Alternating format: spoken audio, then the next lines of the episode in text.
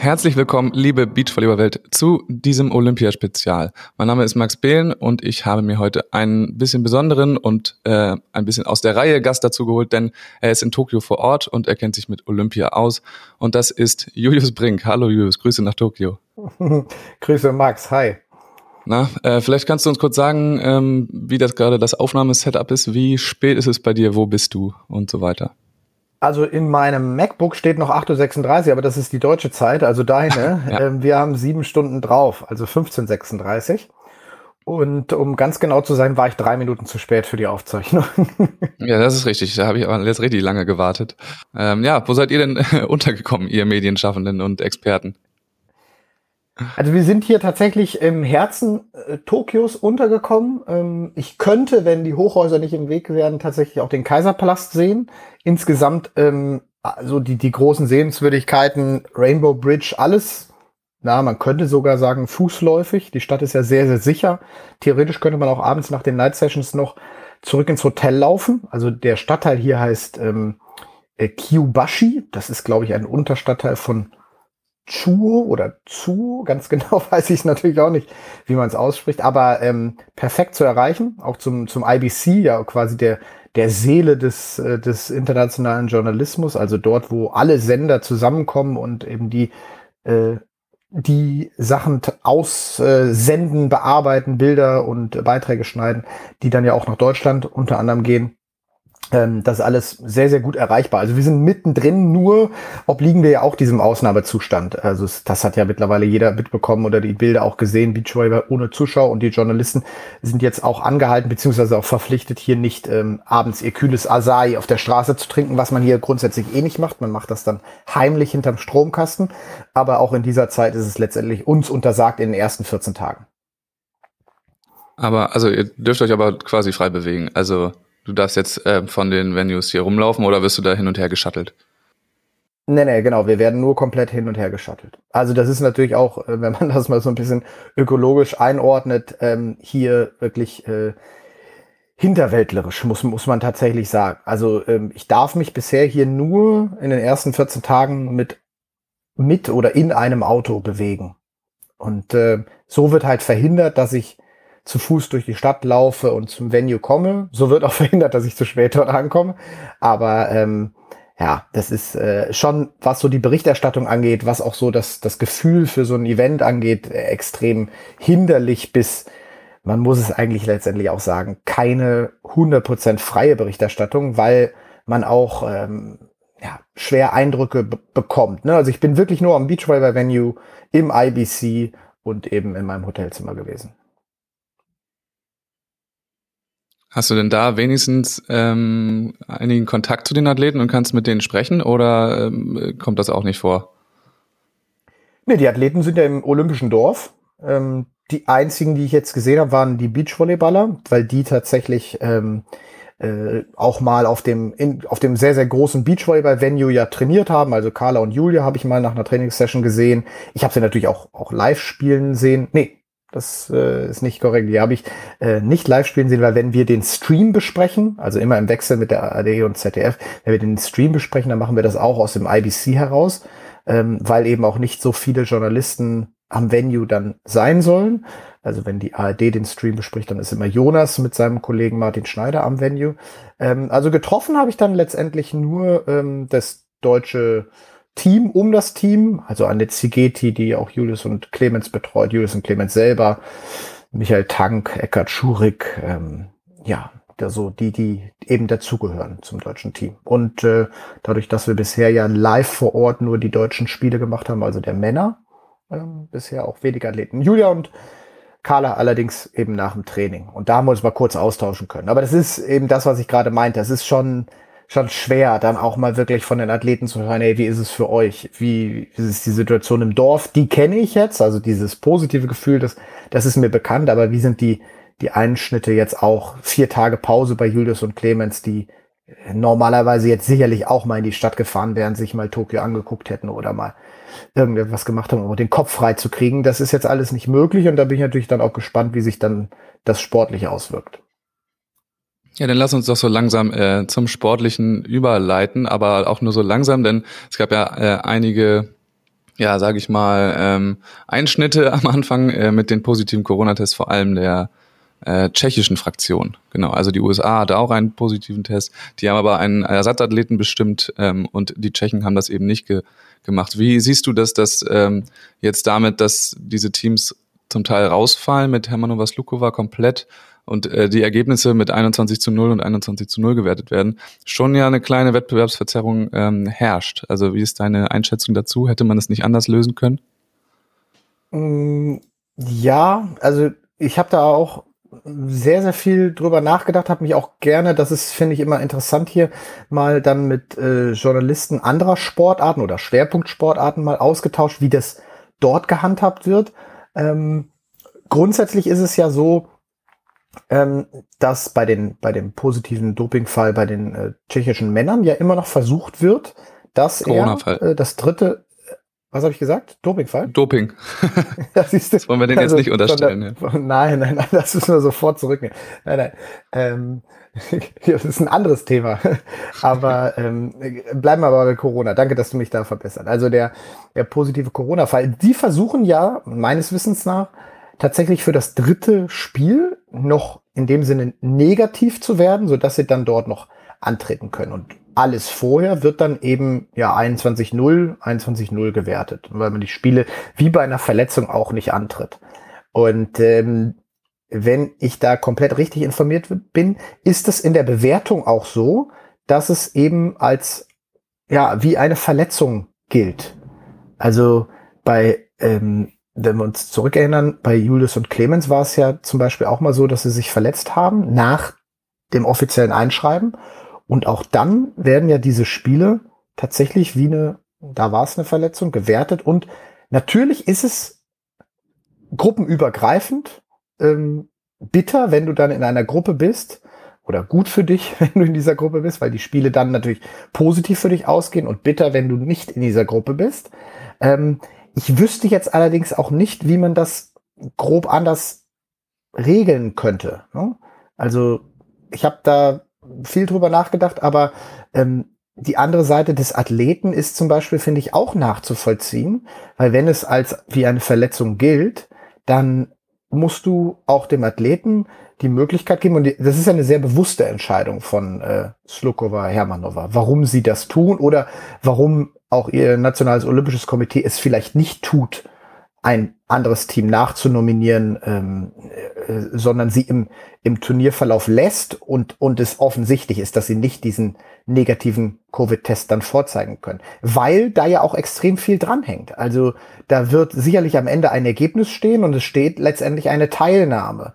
Wenn sie zurückziehen, aus dem Turnier rausgehen, dann steht dort keine Teilnahme. Wenn wir jetzt ein bisschen verstehen, wie Sportsysteme gefördert werden, ähm, wie vielleicht auch Sponsorenverträge da dranhängen, ähm, dann kann man, man muss es nicht nachvollziehen können, aber man kriegt vielleicht ein bisschen eine Richtung, äh, die dann auch erklärt, wieso Athleten sich so verhalten. Ähm, also wie gesagt, ich, ich, ich wüsste nicht, wie man ein besseres Modell herstellt, als es als eine Verletzung zu werten und dann eben so vorzugehen, wie es auch immer war.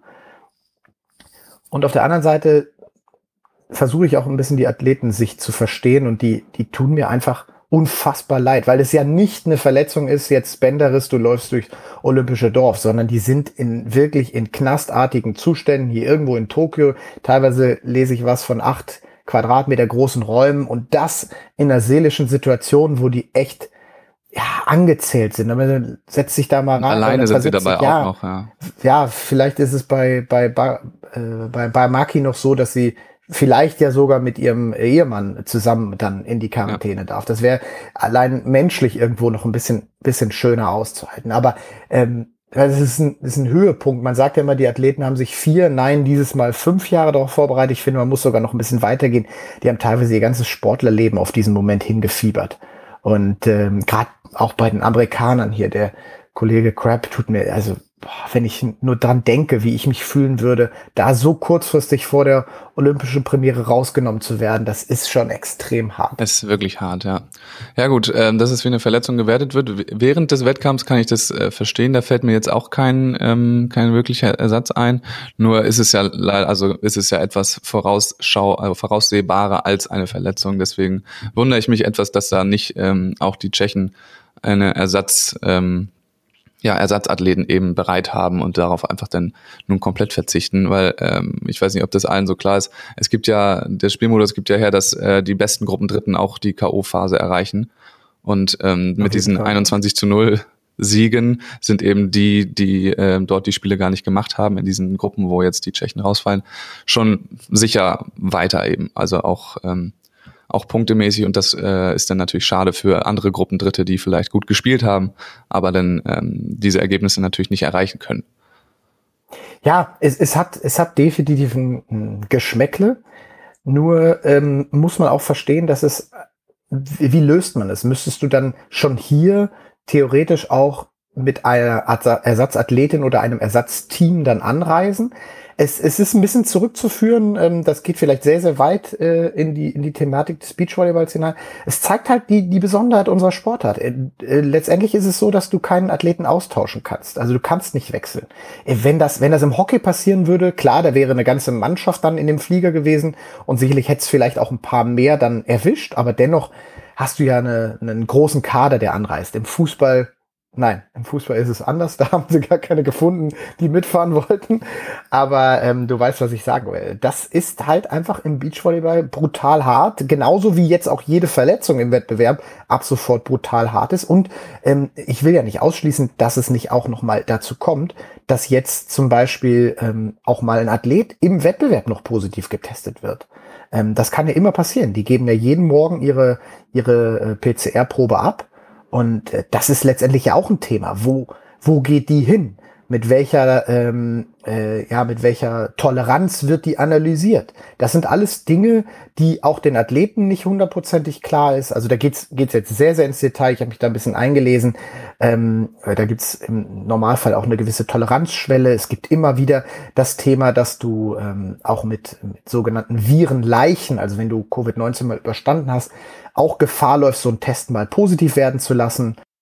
Der, der Fall Phil Dahlhauser zum Beispiel, der mhm. saß ja in der äh, wahrscheinlich United Airlines oder was auch immer, sie geflogen sind, äh, Maschine dann hierher und hatte einfach das Pech. Ne? Du steigst da ein, kriegst was weiß ich, 32C, ja, und in, in 33A ist nachher einer positiv äh, auf Covid getestet. Dann heißt das für dich in, in auch Isolation, dann durfte er als Close Contact nicht mal mehr mit anderen Teams trainieren. Das heißt, er hat hier im gesamten Wettbewerb äh, äh, nicht die Situation erlebt, dass er mal gegen Blockfeldabwehr angegriffen hat. Ja.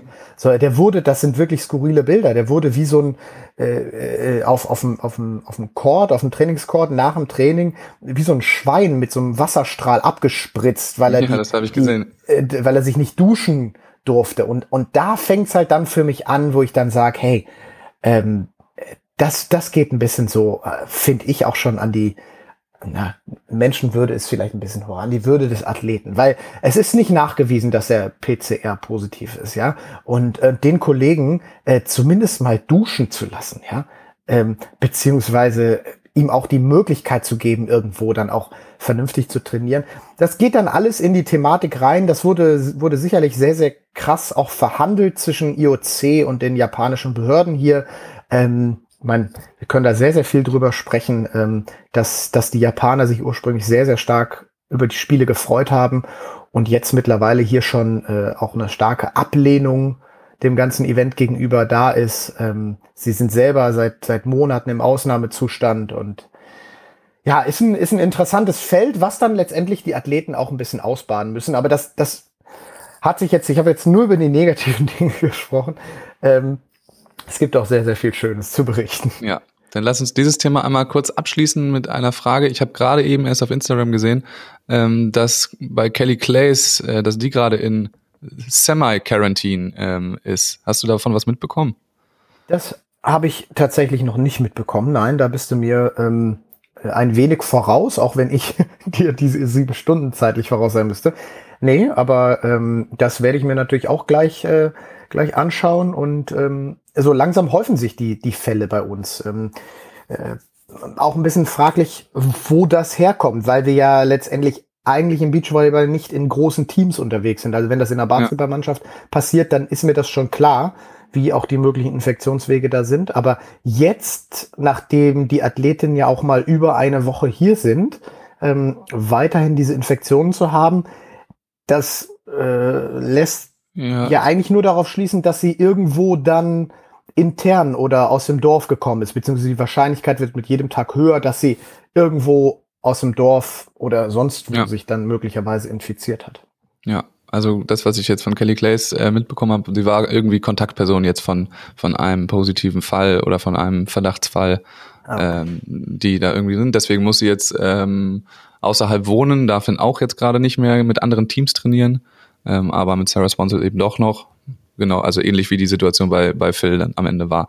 Aber mehr stand jetzt auch nicht in äh, Sarah Sponsors Instagram-Post. Okay. Also dann äh, sind wir jetzt tatsächlich über Corona denn doch beim sportlichen, beim Beachvolleyball-Turnier angekommen. Ähm, ich finde, also die, die Eröffnungsspiele, die ersten Spiele der Deutschen, ich glaube, die haben jetzt viele, die diesen Podcast hören, auch gesehen. Und äh, da ist uns natürlich aufgefallen, wie auch dir, du äh, hast es kommentiert in, in der AD, ähm, dass da eine gewisse Anfangsnervosität doch bei äh, vielen, vielen Athleten und Athletinnen äh, zu erkennbar war. Äh, war das so zu erwarten? Hast du das auch äh, so erlebt? Mm, ja, also letztendlich, dass da Nervosität da ist, das, das ist ganz normal. Man müsste sich fast fragen, wenn sie nicht da wäre, wieso, wieso ist sie nicht da, wieso fehlt sie? Ähm, ich fand letztendlich die, die Spiele aber einfach auch nicht nur, weil Nervosität da war, sondern es waren, also gerade bei den ersten beiden Frauenspielen, es, es waren, das habt ihr sicherlich äh, auch so eingeschätzt, es waren einfach keine guten Beachvolleyballspiele. Ja. Wie man aber leider von den beiden Teams auch in der Saison immer mal wieder nicht wirklich gute Beachvolleyballspiele gesehen hat. Ähm, das, das ist so, das kommt vor. Ich meine, jetzt ist man im, im Turnierverlauf schon ein bisschen weiter. Ich fand, dass äh, das Spiel von Laura und Maggie gegen Japan war, war schon eine Steigerung. Sicherlich auch geschuldet, äh, weil die Japanerinnen nicht dieses Niveau haben, sind als Gastgeber dabei. Mhm. Ich finde, die Japanerinnen haben das aber dennoch für ihre Verhältnisse sehr, sehr gut gemacht. Und äh, Laura und Maggie dann auch äh, hier und da mal ordentlich äh, in Bredouille gebracht. Aber ähm, ich glaube, dass da am Anfang eine Nervosität da ist, die, ähm, die gehört dazu. Bei den, bei den Männern muss man fast sagen, das fand ich ähm, von Anfang an ein, ah, es zu kommentieren, ein sehr, sehr spannendes, unfassbar schönes Beachvolleyballspiel. Die haben sich ja die ganze Zeit ähm, da wirklich einen Fight auf Augenhöhe geliefert. Da ging es dann wirklich Das erste Mal gegen Nicola Lupo? Das, genau, gegen die Italiener. Gegen die Polen fand ich es natürlich noch besser, weil am Ende der Sieg rausgesprungen ist. Aber ähm, da hat es mich eigentlich beeindruckt, wie, wie klar, wie abgeklärt, wie nüchtern, gerade auch, auch Julius und, und, und, und Clemens auch, wie, wie, wie so, als wenn die ähm, an den Start gehen, 400 Meter Lauf so und gleich knallt und jetzt geht's los, ich bleib auf meiner Bahn und ziehe das durch. Äh, fast schon ein bisschen verpasst, auch mal so diese Besonderheit, diese Atmosphäre hier vielleicht für sich zu nutzen. Also die Teams müssen schon schauen in diesem 12.000 Mann- oder Frau-Stadion irgendwo auch eine gewisse Form von Emotionalität herzustellen. Also das erinnern uns zurück, das war so ein bisschen so die Eindrücke der ersten Geisterspiele ähm, im, im letzten Jahr dann äh, auf der auf der German Beach Tour, da sagten ja auch die Athleten, hey, das ist so, das ist so skurril, ne? Teilweise halt das hier. Wir waren da ja in Düsseldorf neben dem Fußballstadion, das das du hörtest dein eigenes Wort zwei, dreimal wieder und, und da musst, da musst du dann als Athlet tatsächlich, also das kann ich auch nur nur wiedergeben, was, was gesagt wurde, weil ich tatsächlich in dieser Situation nicht war. Ich hatte viele Spiele in großen Stadien, wo keiner gekommen ist. das gehört dann für einen Beachvolleyballer auch mal dazu. Ähm, oh, aber bei Olympia. morgens um acht. genau. Oder samstags oder donnerstags. hast du eine andere, hast du ja auch eine andere Erwartungshaltung an Olympia. Also ich, ich glaube aber, dass das, äh, wenn man so die Bilder von Julius und Clemens Clemens gesehen hat, nach dem zweiten Sieg, gerade gegen die Polen, ähm, wieder dieses breite Grinsen von, von Julius da, wo man all seine vielen Zähne sieht und das ist ja herzergreifend, wie er dann auch sein, sein Buddy da umarmt und von oben über den rüber geht und die, die Bodenstange da einklemmt.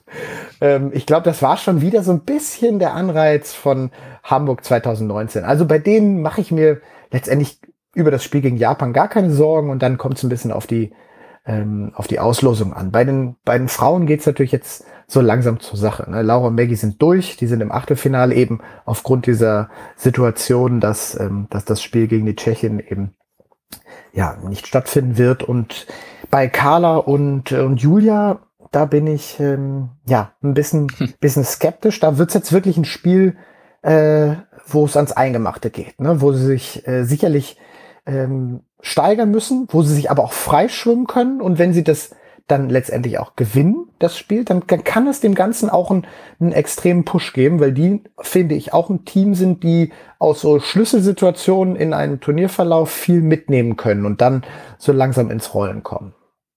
Ja, also muss sagen, die spielen jetzt gegen die jungen äh, Holländerinnen Stamskone, die sich ja. sehr gut geschlagen haben, schon gegen Heidrich Verger de Pré, die da auch schon eine, eine Führung ähm, hatten, dass ja, die haben, äh, Heidrich Verger de Pré noch gedreht haben. im ersten Satz, ja. Ja, und dann eben das und ich hab die, geholt, ja. Ja, ich habe die, die Holländerinnen gesehen äh, beim Continental Cup in, in Den Haag und äh, da, also ich bin dann hin und dachte, okay, ähm, Holland, jetzt, wenn man sich so ein bisschen die die Ergebnisse von denen anschaut, da, da war, war noch nicht so viel und von den beiden war ich echt, echt begeistert. Also diese ja. Veränderung der, der, des olympischen äh, Klassements, dass es jetzt fünf Jahre gedauert hat und auf Paris nur drei, heißt ja, dass die nationalen Verbände ja aber dennoch äh, schon vor einem Jahr auch wieder angefangen haben, junge Athletinnen zu fördern, aufzubauen. Ähm, also äh, eher im Ausland, muss man sagen, als in Deutschland. Aber auch da geht es ja voran, äh, wenn wir an, an Svenja Müller oder so denken, an Talente, die dann auch in Paris vielleicht angreifen. Aber ähm, da war ich beeindruckt, war auch beeindruckt von den Norwegerinnen, die ich da gesehen habe. Also Athleten, die vom College zurückkommen, jetzt dort in den, in den Stützpunkt integriert werden. Also da kommt eine brutale Qualität und man darf die sicherlich nicht auf die leichte Schulter nehmen. Die beiden unerfahren, ja, äh, bis über beide Ohren, aber ähm, auch mit einer Linkshänderin, Katja Stamm, die ihn ähnlich äh, schlagen kann, ähnliche Winkel, auch, auch sehr, sehr unangenehmes Volleyball, ist ja ein Volleyball-Podcast hier. Ähm, Volleyballer wissen das dann, äh, gerade als Blockspieler dann gegen die Linkshänder, das ist ein ungewohntes Bild. Also die wird ähm, gute Chancen haben auf äh, ein sehr, sehr interessantes Spiel. Ja, und die haben ja auch einfach wirklich dieses klassische Nichts zu verlieren, also gar nichts und können sich da beweisen, haben das bisher auch gezeigt, dass sie das können. Also sind wir sehr gespannt auf, auf Carla und Juli, wie sie sich da äh, gegen die schlagen.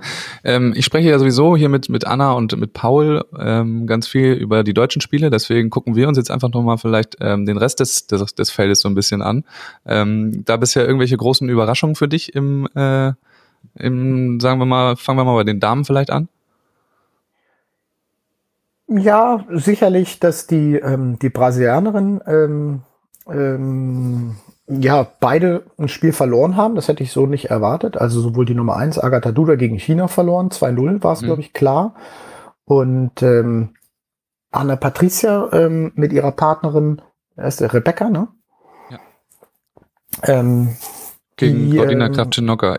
Genau, auch, auch verloren. Also ähm, das waren tatsächlich, sind jetzt nicht die absoluten Goldfavoriten, aber wenn man sich so anschaut, was sie so gerade am Anfang der Olympia-Quali geleistet haben, ich meine, Agatha und du, da musst du, musst du immer irgendwo mit rechnen, dass die, dass die Medaillen gewinnen können und, und die sind auch ein Favorit auf eine Medaille hier. Hat mich tatsächlich ein bisschen überrascht. Ähm, bei den Herren ist es, ist es ja, auf jeden Fall spannend. Also Mol Sorum, ähm, quasi das Überteam, die sich ja jetzt mal damit auseinandersetzen müssen, äh, wie es ist, quasi ohne Superkräfte unterwegs zu sein. So scheint mhm. es ja zumindest. Also die sich auch in Spiele reinfighten, mit Rückschlägen umgehen müssen, nicht diese, diese Leichtigkeit haben. Ähm, also wenn man ihnen zuschaut, haben sie sie immer noch, aber die Ergebnisse. Ja, aber nur teilweise. Also hast ja. du Anders Mulder auch mal äh, so ein bisschen genauer zugeguckt und zugehört. Der hat schon teilweise echt emotionale Ausbrüche im Moment, ähm, ja, ja, die er klar. da dann rauslassen muss. Also das ist schon also, spannend zu sehen. Das hat man so. Das ist für die ja auch eine, eine brutale Situation, ne? wenn du überlegst, du gewinnst da alles. Ne? Du fährst im Turnier und du kannst die Augen schließen, wenn du wieder aufmachst, hast du eine Goldmedaille um den Hals. Ähm, das, das, das war ja so, das war ja das prägende Bild und die kam ja wie Phönix aus der Asche. Und alle haben natürlich gesagt, ja, das, die gewinnen Gold hier, das ist gar kein, gar kein Thema. Aber dieses Turnier musst du dann auch tatsächlich erstmal spielen. Und wo nehmen sie tatsächlich diese Bestätigung her? Bei den großen Events bisher, also Season Final, äh, Rom nicht gewonnen, WM Hamburg nicht gewonnen, hier mit Problemen gestartet, aber das Turnier ist noch offen, also wollen wir da noch kein Resümee wagen, aber ähm, das nagt an denen, weil die richtige große Krönung, die kannst du dir dann tatsächlich, wenn du ganz ehrlich bist, immer nur in diesen vier oder in fünf Jahren geben. Und äh, da, da sind die Schultern schwer beladen. Gleiches bei Ole, äh, Oleg äh, Stojanowski und äh, Krasilnikov die haben bisher auch nicht brilliert in ihrem ersten Gruppenspiel. Das hat mich nicht, nicht überzeugt. Ich konnte es tatsächlich, weil ich äh, noch im IBC zu tun hatte, nur so aus dem Augenwinkel verfolgen. Aber kurz, kurz mit Jodas drüber gesprochen, der sagte auch so, war, war noch nicht so wie bei der WM in Hamburg. Ähm, Gibt es dann irgendein Team, was, was dir bisher so, also einfach wirklich äh, richtig gut gefallen hat, was einfach ihren Stiefel so, so runterspielt? Amerikanische Frauen, Kleiman, ähm, und Ross, die haben wir gestern in der Nacht kommentiert. Ich weiß nicht, wer es gesehen hat. Ich glaube, was war zwei, zwei Uhr, ne? Was, also ich nicht. in Deutschland. was? Noch nicht. Ja. Ähm, das Feedback zu dem Spiel war auch relativ gering. Daran konnte man es dann sehen, dass das wenig, wenig kam. Aber da hat der Sender große Sendestrecken frei. Da wird dann gerne Beachvolleyball genommen. Also das, das fand ich schon sehr, sehr American-like. Also April, die da auf Mission ihrer dritten Medaille mit der dritten Partnerin ist, auch ein absolutes Novum im, im Beachvolleyball. Ob sie das hinbekommt, eine große Frage. Ähm, auch eine große Frage in den USA, die ja solche Stories total lieben. Ja. Ähm, da bin ich sehr gespannt. Das sah sehr, sehr gut aus, fand ich, wie sie gespielt haben. Und ähm, dann letztendlich auch äh, Sarah Paven, Melissa Humana Paredes, die wir dann einmal ähm, ja schon im Stream auch kommentiert hatten. Also das war äh, bisher auch, auch fehlerlos, war ähm, starkes Spiel von den beiden. Ich glaube, das haben ja dann auch viele gesehen, weil es ja gegen die Deutschen ging. Ja, und ähm, bei den Männern können wir noch einmal äh, gucken, es gibt eine, eine Gruppe, wo äh, gerade momentan jeder, jeder jeden schlägt und wo ähm, noch das Ergebnis offen ist. Und ähm, da ging es halt direkt los mit Brauer Musen gegen Luciana Dahlhauser, die da relativ klar einfach äh, 2-0 vom Platz gefegt wurden, Luciana Dahlhauser. Ähm, was sagst du dazu? Kann, also, war das ja, überraschend das oder was passiert da? Nee, äh, war für mich gar nicht über, überraschend in dem Sinne, weil, also wenn wir das Wort Wettbewerbsverzerrung reinnehmen, dann, ähm, dann stell dir mal vor, da sind meiner Meinung nach zwei Teams auf Augenhöhe und der eine kommt an, wird in Quarantäne gesteckt, äh, darf nicht raus, darf sich nicht draußen duschen und darf vor allem auch kein Wettkampftraining draußen machen. Also ich habe mit dem ähm, mit dem äh, Super Jacked Coach oder Most Jacked Coach Richie aus den USA, das ist ja der Trainer der beiden, gesprochen. Also den kann man sich auf, auf Instagram gerne mal anschauen. Der Kollege hat, hat ordentlich was an Zeit im Gym verbracht, ähm, ist nebenbei deren Trainer und äh, hatte natürlich, äh, nee Quatsch, was erzähle ich denn da? Das ist der, ist der Trainer von, von, von Gibb und Bourne ist er jetzt. Aber mit dem habe ich drüber gesprochen, ähm, nicht mit Jason Lochet, der ist der Trainer von, von da Dahlhauser und äh, Lucena. Aber der hat, hat gesagt, stell dir das, stell dir das vor, du, du bist da in diesem Wettbewerb komplett eingeschränkt, kannst nicht trainieren. Ne? Du hast nur deinen Trainer auf der anderen Seite, der die Bälle rüberspielen kann. Ähm, du hast, hast keinen Ball versenkt gegen Block- und Feldabwehr. Ähm, und dann triffst du auf ein Team, was das eben nicht hat, was sich dann komplett vorbereiten kann, was sehr athletisch ist. Und dann, dann sind das auf jeden Fall mal mindestens diese fünf bis zehn Prozent, die dir fehlen. Egal wie viel Erfahrung du da hast, die haben mittlerweile dann äh, äh, Brower Müssen ja auch als äh, Bronzemedaillengewinner 2016. Ähm, äh, hat mich in dem Sinne da nicht, nicht besonders gewundert. Und wo wir gerade bei der Gruppe sind und wo du vorhin von ähm, guten und schlechten Beachvolleyballspielen geredet hast, das Spiel äh, von Alison und Alvaro Filo gegen Luciana Dahlhauser, das äh, kann man sich ruhig mal nochmal angucken, für die, die es noch nicht gesehen haben. Das war nämlich ein richtig, ein richtig gutes Beachvolleyballspiel. Und ähm, dort haben dann eben Luciana Dahlhauser doch ihre Form zurückgefunden, mhm. den Kopf aus der Schlinge geholt und äh, dann noch gewonnen. Und sag mal, du kennst dich mit diesen Statistiken am, am besten aus wahrscheinlich. Ähm, da sind ganz schön viele olympische Medaillen in dieser, in dieser Gruppe um die, um die Hälser, glaube ich. Ähm, meinst du, dass in diesem olympischen Turnier jemand, der schon eine Medaille hat, wieder ähm, die Goldmedaille holt?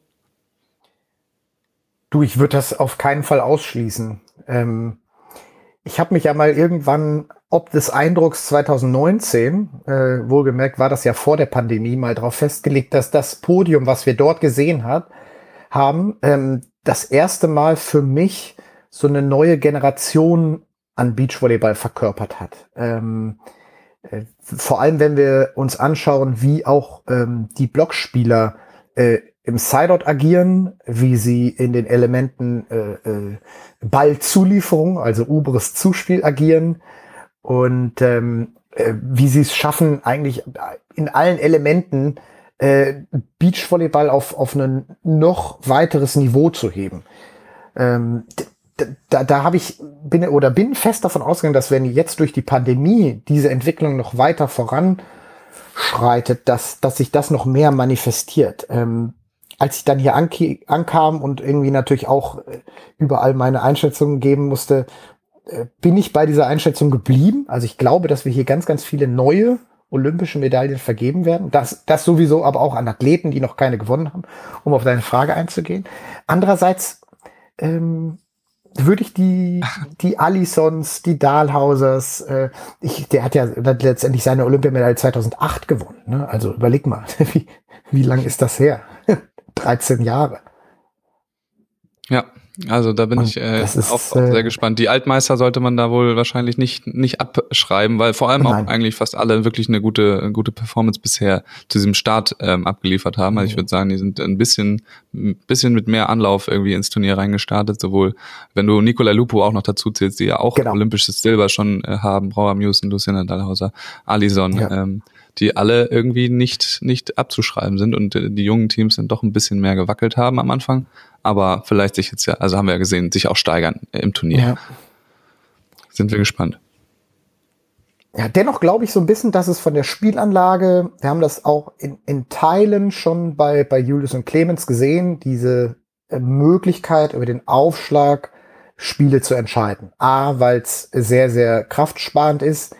Äh, B, weil es dann immer wieder auch äh, zu Schwächen von, von ja, einzelnen Spielern im, im gesamten Tableau führt. Also diese schnell an die Außenlinie oder in die Mitte gespielten äh, Flatteraufschläge oder eben erinnern uns auch gerne zurück 2019 Clemens mit diesen Assen, die die ansatzlos wirklich auch in dem Sinne als Annahmeriegel eigentlich nicht zu verteidigen sind, außer du gehst dann einmal wieder dahin, was vor ein paar Jahren schon, äh, schon äh, gemacht wurde gegen Dahlhauser, als der noch aus dem Topspin agiert hat, also dass du wirklich Annahmeriegel verschiebst oder nach Anwurf verschiebst.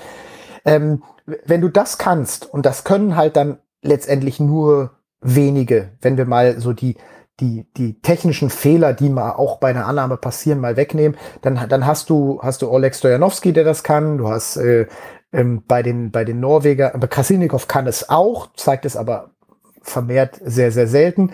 Dann hast du äh, Anders Mohl, der das definitiv kann, der aber natürlich auch eine hohe Last im Sideout zu tragen hat, grundsätzlich eine hohe Last auch mental, also ob mhm. der diese Freiheit hat, die dann zu bringen.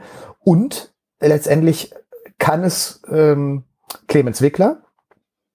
Und äh, es kann. Evandro äh, kann das auch ganz gut, muss man Evandro sagen. kann es auch ganz gut. Ähm, aber ähm, bei den Deutschen können es eben beide.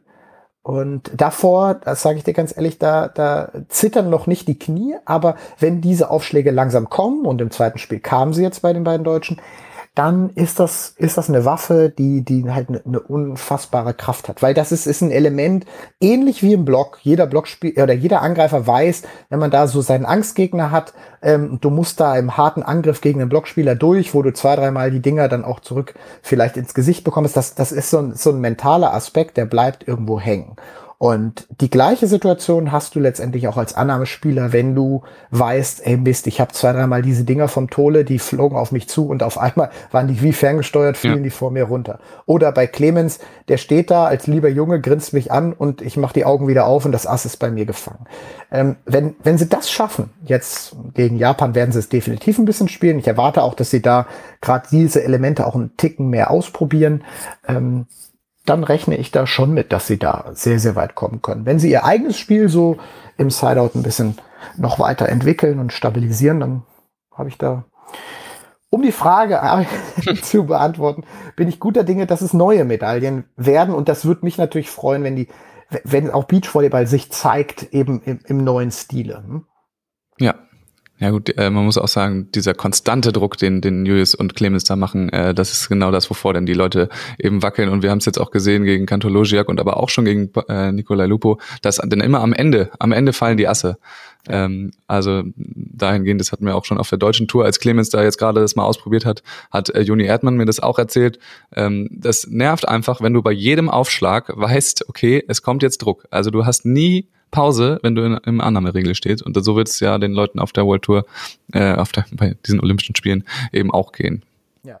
Man muss ja auch nur ein bisschen die Bilder anschauen. Also es ist ja, ist ja wirklich eine, ich weiß nicht, wie du es einschätzt, aber es ist eine, eine sensationell geile Produktion hier. Also du hast diese ja. drei, vier Slow-Mo-Kameras neben Hawkeye mal gar nicht eingerechnet. Das haben wir teilweise auf der deutschen Serie auch schon gehabt was auch ein bisschen einordnet, auf was für eine äh, Qualität wir da teilweise produziert haben ähm, und, und wie hilfreich das auch ist, auch für die deutschen Athleten, diese, diese Challenges zu haben. Ne? Das ist kein Standard auch auf der internationalen Tour. Ähm, und, und, und auch zu wissen, hey, wann kann ich das fordern? Wann macht es Sinn, das zu fordern? Dass ich als Athlet weiß, hey, wenn ich das jetzt fordere, habe ich auf jeden Fall mal, wenn ich dieses oder jenes forder, mal 45 Sekunden Zeit. ne? äh, also forder mal einen Netzkontakt ein, dann dauert das länger in der Regie äh, oder dauert kürzer in der Regie als ein sehr, sehr knifflig aufzulösender Ball äh, beim, beim Fingertusch. Äh, all die Dinge, die spielen ja letztendlich auch mit rein. Julius Tole ist da einer, der, der das sowas genau weiß. Also da, da kann man schon davon ausgehen, dass das auch ein, ein i-Tüpfelchen sein kann. Aber auch die Bilder, und das wollte ich eigentlich sagen, wenn man mal gestern an, an, an, an Wojak ähm, und, und, und auch Kantor denkt, die waren ja bedient. Die Augen äh, hinten im, im ja. ein bisschen so in den Schädel rein, die, die, die waren angespannt, das sind alle, aber aber die waren irgendwo genervt und das war mehr als dieses typische, ein bisschen auch cool kaschierte Verhalten der beiden Polen. Ähm, die, die hatten ordentlich Druck und die wussten ganz genau, was du gerade gesagt hast. Hey, wir können uns hier nie sicher sein. Teilweise waren sie ja sogar mit zwei, drei Bällen mal vorne. Ne? Ja. Ja gut, da waren dann auch ähm, Piotr Kantor wahrscheinlich etwas sauer, weil er äh, so viele Bälle dann doch weit ins Ausgekegelt hat. Und ich habe das gestern schon ähm, bei, bei Twitter nochmal geschrieben. Clemens, ich erinnere mich gerade tatsächlich an keinen einzigen Ball, den Clemens Wickler ähm, abgewehrt hat, der nicht vom Block äh, getuscht war, sondern der hat da so ein bisschen ein bisschen Urlaub gemacht äh, hinten drin und muss vielleicht jetzt, ähm, wenn es Richtung K.O.-Phase geht, dann doch nochmal die Abwehrmaschine anwerfen. Aber äh, Julius hat es dann am Ende tatsächlich rausgezogen und ähm, Piotr auch in der Linie ja. ein, zwei Mal ins Aus und dann hinten ins Aus. Das war schon. Ja, das war, das war schon ein geiles Spiel. Es hat auch unfassbar Bock gemacht, das zu kommentieren. Das ist im TV natürlich immer ein bisschen, bisschen schwieriger, weil man auch die Zielgruppe äh, im Blick haben muss. Aber ähm, ich glaube, ich bin da, bin da kurz drauf eingegangen. Ich wollte es unbedingt fallen lassen. Musste da Klaus Lufen das mal, das mal kurz rausleiern, mal wieder so eine, so eine 35 Sekunden mindestens Session. Aber wenn man hinten äh, Wojak sieht, wie der, der hat, der hat halt hinten Libero-Verteidigung gespielt. Ne? Die, ja. die sind dann wirklich ähm, hinten äh, in, ins Feld reingegangen, nur auf Blockabpraller. Ähm, das siehst du halt halt in dem Sinne total selten. Und, und hier ist halt das Schöne, dass das teilweise auch die Bilder dann auflösen. Ne? Und, und man äh, ähm, dann so diese volle Blüte, man, wir, beide, wir sind ja Vollblutexperten, wir wissen ja, Natürlich. worüber wir da reden, aber, aber das auch mal zu zeigen, äh, was da für eine, für eine, eine taktische Dimension hintersteht, also nicht nur Blocklinie, diagonal, was heißt der eine Finger, was heißt der zweite, ähm, da haben wir ja kaum mehr Lust drüber zu reden, sondern diese taktischen Anpassungen da, das, das war schon ein ganz, ganz geiler Sport gestern. Äh, apropos Übertragung, äh, wie gefällt dir denn eigentlich, wenn denn auf einmal, ähm, wahrscheinlich hast du denn auch einen Knopf im Ohr, wenn denn auf einmal äh, es heißt, okay, dann gehen wir jetzt doch nochmal zum Fußball und kommen dann bald wieder zurück, weil da mussten wir dann natürlich alle direkt umschalten, äh, wir Beachvolleyball-Schauende äh, und äh, in den Stream gehen oder rüber zu Eurosport. Ähm, wie hast du das denn erlebt? Ja, also ist ja klar, hier, hier kämpft letztendlich jeder äh, dafür, seine Sportart irgendwo dann ähm, äh, Bericht zu erstatten. So ist es ja. Ne? Letztendlich ist es halt so, dass der das ARD-Fenster, äh, klassisch TV, ähm, ist dann ta tatsächlich eine, eine Art Konferenz. Und natürlich fand ich es auch unglücklich, dass wir rausgehen und dann im Fußball eine, eine, eine was soll man sagen, äh, Mannschaftsvorstellung, Hymne etc.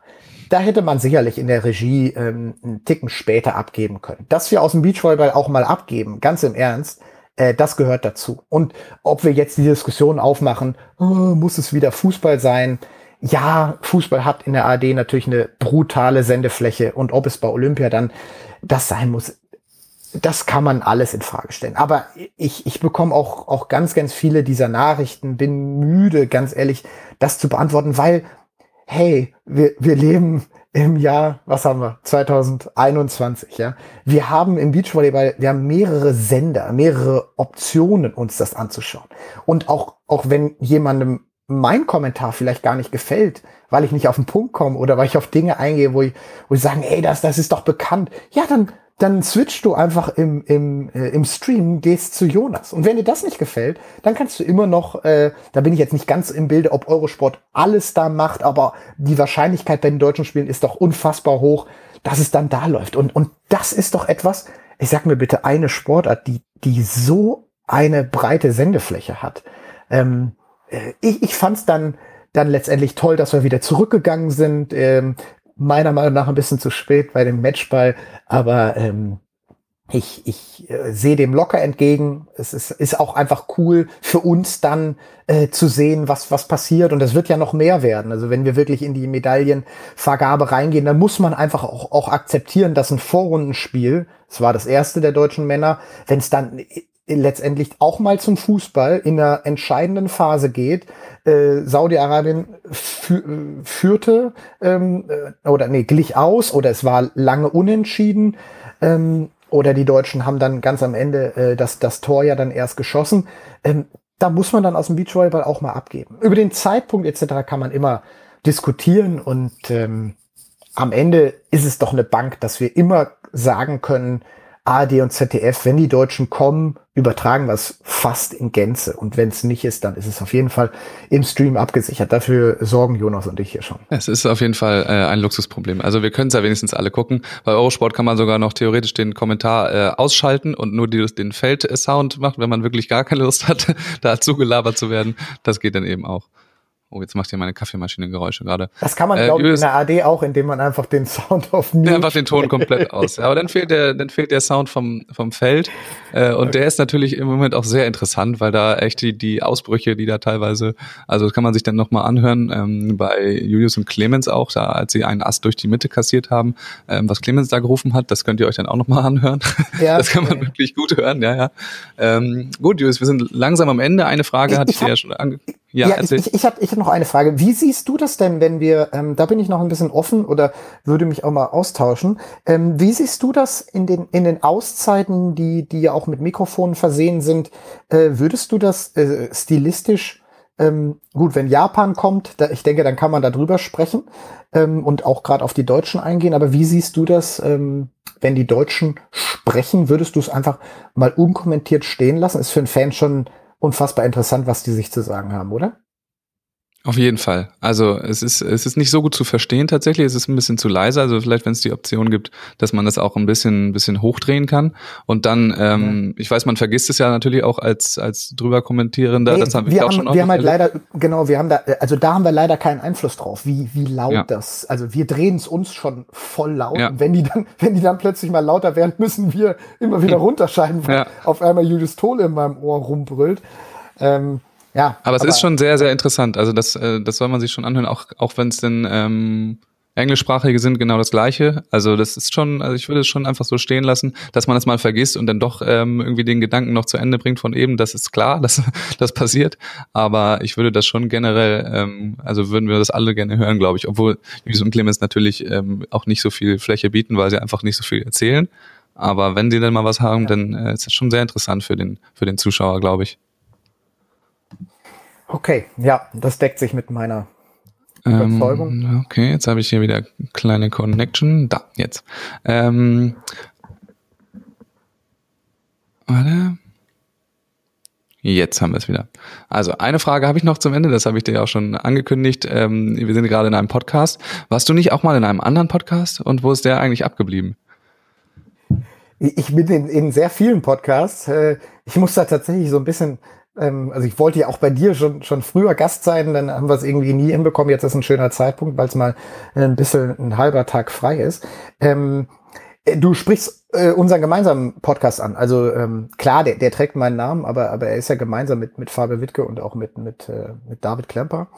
Den, den meinst du, oder? Nur, dass wir den uns meine ich, genau. ja, ja, ja, ja die Strandpunkte. Äh, verstehe. Ja, genau.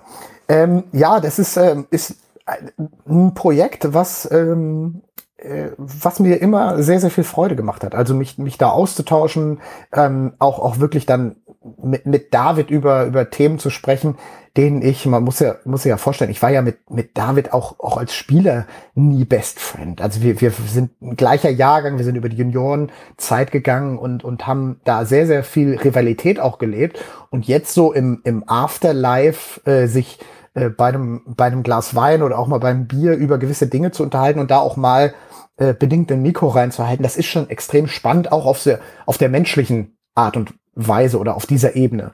Ähm, und auch mit Fabi, der ein ausgezeichneter Journalist ist, da eine ne, ne, ähm, ne Sichtweise reinbringt, die, die natürlich von außen ist, aber, aber natürlich Kenner der Szene ist. Also ich glaube, wir hatten da eine, eine sehr, sehr coole Kombo zusammen. Wir leiden tatsächlich ein bisschen unter der Thematik des, ähm, des Zeitaspekts. Ähm, wir hatten ja das Ziel, das ein bisschen tourbegleitend zu machen, hatten äh, dann mit, mit Corona zu kämpfen, sind dann tatsächlich im, äh, im vergangenen Jahr ja, ja eingestiegen und konnten auch regelmäßig Bericht erstatten. Äh, dann gab es dahingehend ein bisschen Veränderungen im Sinne, äh, dass, dass David dann ähm, in, in Deutschland ja eben nicht rein der, wie er bei uns mal positioniert war, Marketing-Experte, war damals bei der Comdirect angestellt, hat dann ja den Job des, des DVS-Geschäftsführers übernommen.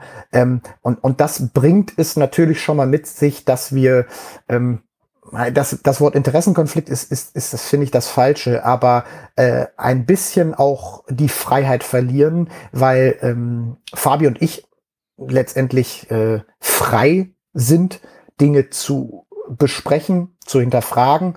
100% frei bist du nie, das wirst du selber wissen. Du wirst auch im Podcast nicht immer all das erzählen, was du weißt. Äh, da gibt es letztendlich auch eine, eine Ebene zu, zu Gästen, äh, die auch diese Ebene bleiben soll. Äh, das gehört zum Journalismus irgendwo auch dazu. Ähm, mit David wurde es dann einfach ein bisschen komplizierter, ähm, weil er A, zeitlich auch noch mehr eingespannt war. Du hast es ja mitbekommen im vergangenen Jahr, was da los war. Und, und, und was mir tatsächlich missfallen hat, war ähm, dann auch, das war jetzt nicht der, der Hauptgrund, weshalb wir bisher nicht weitergekommen sind, ähm, war der Umgang untereinander und auch der Umgang, wie das auf uns abgefärbt hat. Also ähm, wenn, wenn ähm, äh, gewisse Fans auch Protagonisten der deutschen Serie äh, eben ein, ein Problem mit David haben, dann, äh, dann tangiert mich das in dem Sinne erst einmal nicht, auch nicht als, als Mitglied in unserem Podcast, ähm, weil wir ja auch, auch viele andere Themen irgendwo als Schwerpunkt irgendwo behandeln wollten, aber die Art und Weise, wie da umgegangen wurde und das sich dann auch auf mich abgefärbt hat, auch ohne zu hinterfragen, ich, ich angegangen, beleidigt äh, wurde, das, das hat mir extrem missfallen und hat dann dazu geführt, dass man natürlich auch, wenn man dann noch ein bisschen Zeit hat, äh, dann tatsächlich eher mit seinen Kindern noch mal rausgeht, äh, auf den Kletterspielplatz oder in den Kletterpark geht und sagt, ja, dann mache ich andere Dinge in meinem Leben oder ich werde dann mal Gast in anderen Podcasts mehr. Das ist ja jetzt nichts, wovon ähm, mein Leben abhängt. Ähm, das wollten wir auch immer so haben, diese Freiheit. Und seitdem sind wir da nicht weitergekommen und seitdem ist es erst einmal auch auch in der Schwebe und können da dann leider ähm, auch auch jetzt gerade, wo, wo, wo alles boomt. Ne? Ich bin hier, Fabi ist, ist in Deutschland, David ist ist eingebunden. Wir können da einfach nicht zu einer weiteren Folge kommen. Das tut uns ein bisschen leid. Ähm, und, das ganze Projekt ist jetzt erstmal auf, auf Eis gelegt und ähm, auch in den kommenden zwei Wochen wird da, wird da nichts kommen. Das sind so ein bisschen die Gründe, ähm, alle nicht einer alleinstehend, aber ähm, so, so haben wir uns erstmal da entschieden, jetzt mal mal ein bisschen, bisschen Pause reinzubringen. Und es, es ist ja auch so, dass, dass du und auch die anderen Podcasts ja auch immer mal wieder Themen äh, hinterfragen, äh, aufklären. Äh, und ich glaube, wir uns in der jetzigen Phase keine Sorgen mehr darüber machen muss, dass im Beachvolleyball oder im Volleyball allgemein zu wenig berichtet wird. Alles klar, das lassen wir ähm, einfach mal so stehen. Die Aussagen, ich glaube, also bisher gab es das so noch nicht, dass äh, jetzt einmal dazu Stellung bezogen wurde von keinem der drei ähm, Akteure da, drei Beteiligten. Deswegen ist es ja einfach mal ganz schön, da ein paar Informationen auch äh, zu bekommen. Julius, wir sind am Ende. Ich habe noch eine ähm, eine Ansage in eigener Sache und zwar sind meine Maximum Beachvolleyball Caps nun ähm, im Mantahari Shop gelandet, die ich mit Tim Noack zusammen äh, produziert habe. Und äh, die kann man dort eben jetzt käuflich erwerben. Also wer das noch nicht mitbekommen hat, äh, kann sich das bei Instagram gerne angucken oder bei mantahari.com. Ist eine gute Sache. Die sind äh, 100% recycelt und ähm, von deren Erlösen werden, also unterstützt ihr mich natürlich und ähm, unterstützt auch äh, die Umwelt, weil da schon wie, also Mantas unterstützt ja damit auch, da äh, von den Erlösen werden auf jeden Fall wieder, wie es bei Mantahari eben üblich ist, Mantas äh, adoptiert, Mantarochen ähm, und wie gesagt, recycelt sind sie sowieso. Also schaut da mal vorbei, guckt vorbei und ähm, unterstützt mich auf diese Weise. An dieser Stelle dann Julius, vielen Dank. Ähm, viel Spaß noch in Tokio. Und ähm, genau, wenn du noch was loswerden willst, dann ist jetzt deine Chance. Ansonsten ähm, hören wir uns dann irgendwann wieder, wenn es äh, wieder die Zeit hergibt. Nein, ich sehe hier gerade, wir sind äh, schon bei 38 Minuten. Du musst ja ein bisschen was schneiden. Ähm, du hast mir gesagt, ihr wollt auf eine halbe Stunde hinaus. Äh, ich, ich muss daran arbeiten, auf den Punkt Übergabe hinzubekommen, vor allem in den nächsten Tagen hier.